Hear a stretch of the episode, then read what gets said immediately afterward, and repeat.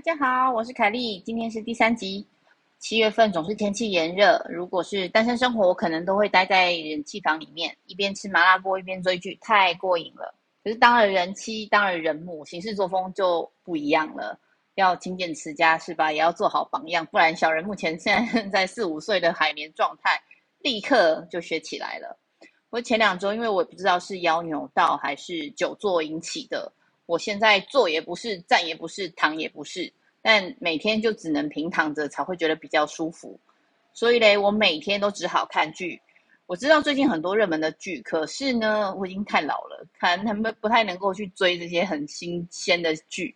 但是我就心血来潮去找了之前范冰冰演的《武媚娘传奇》，然后还有孙俪演的《甄嬛传》跟《芈月传》，然后我一连串看完这三个剧，很过瘾。我还想说，是不是因为老了就会去看以前的剧或电影？因为我爸都是这样啊。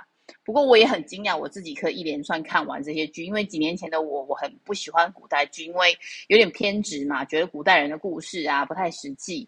然后我就算知道这些剧情又怎么样，根本也不会对我的人生产生任何贡献。但因为这次受伤嘛，没有事情做，然后只能躺在床上的状况下，觉得。这些剧其实对我来说贡献良多，因为我身体这种不舒服的时候，为我带来了这么多的安慰，哈哈，太白痴了。好啦，当然有每一个人的不同想法，有不同的观点。如果大家想要分享自己的观点或讨论剧情，也可以留言给我，这样子以后我在节目上也可以跟大家分享，或者是回答留言的问题哦。好，那今天我们就来聊聊《甄嬛传》《武媚娘传奇》跟《芈月传》。那我想先跟大家声明哦，我不是专业的剧评家，只是透过节目跟大家分享我的角度，希望不要引来大家的笔战，反正就是共赏，然后瞎聊哈。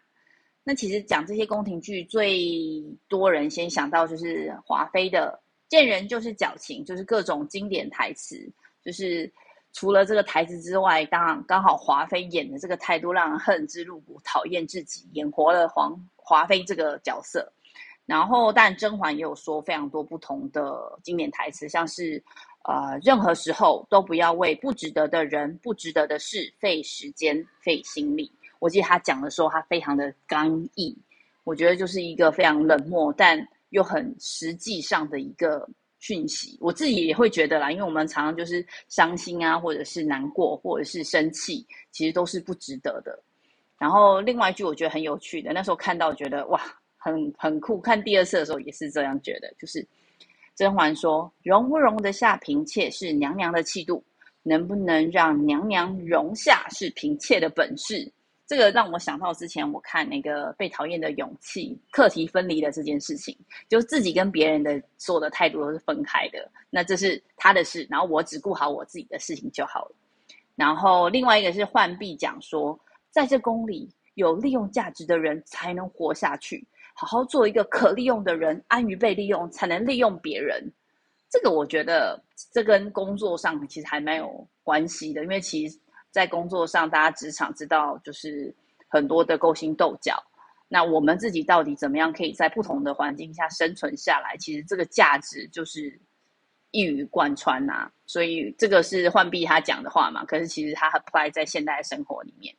然后最后一句，我觉得在《甄嬛传》里面，我也觉得很不错，但我没有挑很多。但这句话我觉得也是很不错的，就是与其心生敬佩，不如自己便是那样的人。其实我觉得在工作里面，我会看到很多前辈都非常的厉害，但其实觉得他们厉害的当下又如何呢？我们自己还不如努力的学习，成为那样子让人敬佩的人。于是乎，你也会更有价值，然后也可以再生存得更好。好。然后另外一个就是接下来讲武媚娘，武媚娘，我觉得其实整个剧应该是赢在那个胸部被压得非常有趣这样子。它里面有说，啊、呃，成王败寇，只要我赢了，就不是背叛。这个我觉得也是蛮写实的，就是不管怎么样，大家就是狼性的社会嘛，只要我赢了，其实什么事情都好说了。不管是创业也好，或者是在工工作里面，或者是婆媳关系等等等等这样子。然后第二句是，你可以选择相信一个人，但是永远都不要把希望寄托在一个人身上。诶，我觉得这个这句话跟婚姻很有关系。就我可以相信我的老公，可是我可能无法把所有的希望都寄托在这个老公身上。又或者是我可以选择相信我的老板，可是我不能把我的希望寄托在我的老板身上。其实它可以派在很多地方。然后另外一个是人选择有的时候只是别无选择罢了，这个有点无奈，但我觉得很多时候就是这样。像是前阵子，呃，有听到很多的朋友讲说，哦，我可能没有办法，我只能在这个当下选择这个工作，又或者是情感，又或者是关系。我觉得很多人在做选择。真的是很不容易的，但如何让自己做更幸福的选选选择？我觉得这个是我们之前有聊过的。那他在这里讲的比较消极，但我自己也是很有感觉，因为别无选择，其实是因为你已经没有更好的选择了。然后还有一句是：懂得什么时候说老实话，才是真正的聪明。我自己觉得在职场上啊，就是讲实话，其实是很伤。很受很容易受伤的，所以大多数的人都会选择是虚假的，然后只要能够应对进退，让别人觉得不讨厌，这样就好了。尽管这也许不是实际上发生的事情，可是我还是会报好消息给我的老板，又或者是报好消息给我的父母，等等等。我觉得这也是一个可以打给大家分享的一句话。那《芈月传》呢，就是魏夫人很喜欢讲的一句话。是福不是祸，是祸躲不过。我没仔细数，但只要有一每一段有跟魏夫人有的有关的阴谋或阳谋，魏夫人都会先来这一句，然后再接下来讲他其他的话。然后《芈月传》我觉得他比较颠沛流离啦，就比较 drama 一点。我自己觉得，然后他说有时候人长大只不过是一瞬间的事。我记得我姐姐曾经在我高中或国中的时候吧，很小的时候讲过一句话，说人长大就是学会自私，自私。所以长大这件事情对我来讲，其实不是太容易理解或者是接受。在那个时候，那现在我在看这个的时候，我觉得这个剧的确展现了这件事。因为在每一个转折，我们会因为这个转折而学到的事情。我们我们看剧可能很容易感觉得到，我们自己身在自己的问题里面，自己感觉不到。但我自己。过了这么一个岁数，其实是慢慢的可以去回顾，知道我在什么时候长大了一点点这样子。然后另外一句就是“大争之事，不争则亡”。我觉得在现在的这个年代，刚好也还蛮像是呃春秋战国的那个年代，因为有非常多不同的问题，然后大家都希望可以出头。然后不管是战后婴儿潮他们的努力，然后或者是现在又有新的呃元元宇宙的时代的一些变化，其实我们都一直在想办法生存，在生存的过程中就会有弱肉强食，我们必须要跟别人竞争，才能保有我们的竞争力。我觉得这句话其实是很简简呃言简意赅的提醒我们。然后最后一句，我觉得《芈月传》很棒的地方是心怀万里阳光，何惧肥短流长。这个是我自己。很多时候的行事作风，就是我怕什么，对吧？我怕什么？因为我自己坦荡荡。那这个东西其实也不是那么容易的，所以你可以，你可以选择相信一个人，但不要把希望寄托在另外一个人的身上。然后要有，要让自己有利用价值，就可以活下去。好的，这些经典台词我觉得都还蛮酷的。那我们再来讲一下那个剧的拍摄背景好了，因为这些经典台词大家很容易记得。那拍摄背景呢？我记得我那时候第一次看《甄嬛传》的时候，我有惊艳到，因为它的场景啊、礼仪啊、演演员的动作举止、道具、配件、妆法，每一个细细节都堪称极致经典啊。我们讲经典，加上它情节其实很紧凑，台词很绝妙。我们刚刚讲的，也就是很久很久以前的那种《还珠格格》，大家会附送剧中的台词那种。然后网络也产生很多的迷因，那我就不特别再讲了。那武媚娘传奇的故事是大家。熟熟悉的，因为其实以前就演过一些经典的嘛，然后要超越经典其实是有难处的，因为拍摄的内容就是人家大家知道的。那因为这个《武媚娘传奇》重拍的这个版本，它虚实交错，我自己在看的时候会很想要知道为什么胸部要挤成这样？没有啦，就是这些女生怎么受得了？因为感觉都要分成两半的。不过《武媚娘传奇》在当时开播的时候，就是因为它精美的画面，或者是整个唐朝因为很奢华嘛，就很多观众都很喜欢，所以大家都会觉得它是电影级的画质。然后或者是它的场景就是大唐风貌啊，比如说宫女贵妃啊，都很华丽，就是那种让人家觉得那气场很强大。所以我觉得当初的确觉得哇，这这个剧还蛮酷的。那接下来就是《芈月传》，因为《芈月传》它是在讲哦中国历史上被大家称为太后，第一个称为太后的女人。然后她是一个女政治家的一个传奇的一生。那《芈月传》是我最后看的，所以也会有比较多的想法。我在看《芈月传》的时候，觉得方中信演的那个嬴驷，然后高云翔演的义渠君真的很厉害，因为我觉得他们很帅。在那时候看的时候啦，然后春秋战国的剧我其实也不是很熟悉，比如说秦始，那时候在学校学秦始皇焚书坑儒是个很糟糕的人，但你看了剧你就觉得，哎，统一文字啊，度量衡啊，开路啊，建长，这都是非常好的功功绩，所以我们不可以一面倒的去评论这个人呐、啊。但是如果嗯历史上就是真的像《芈月传》的故事一样，就是芈月这个女主角。绝顶聪明，加上他又偏执又有决心，造就了一统天下的秦国。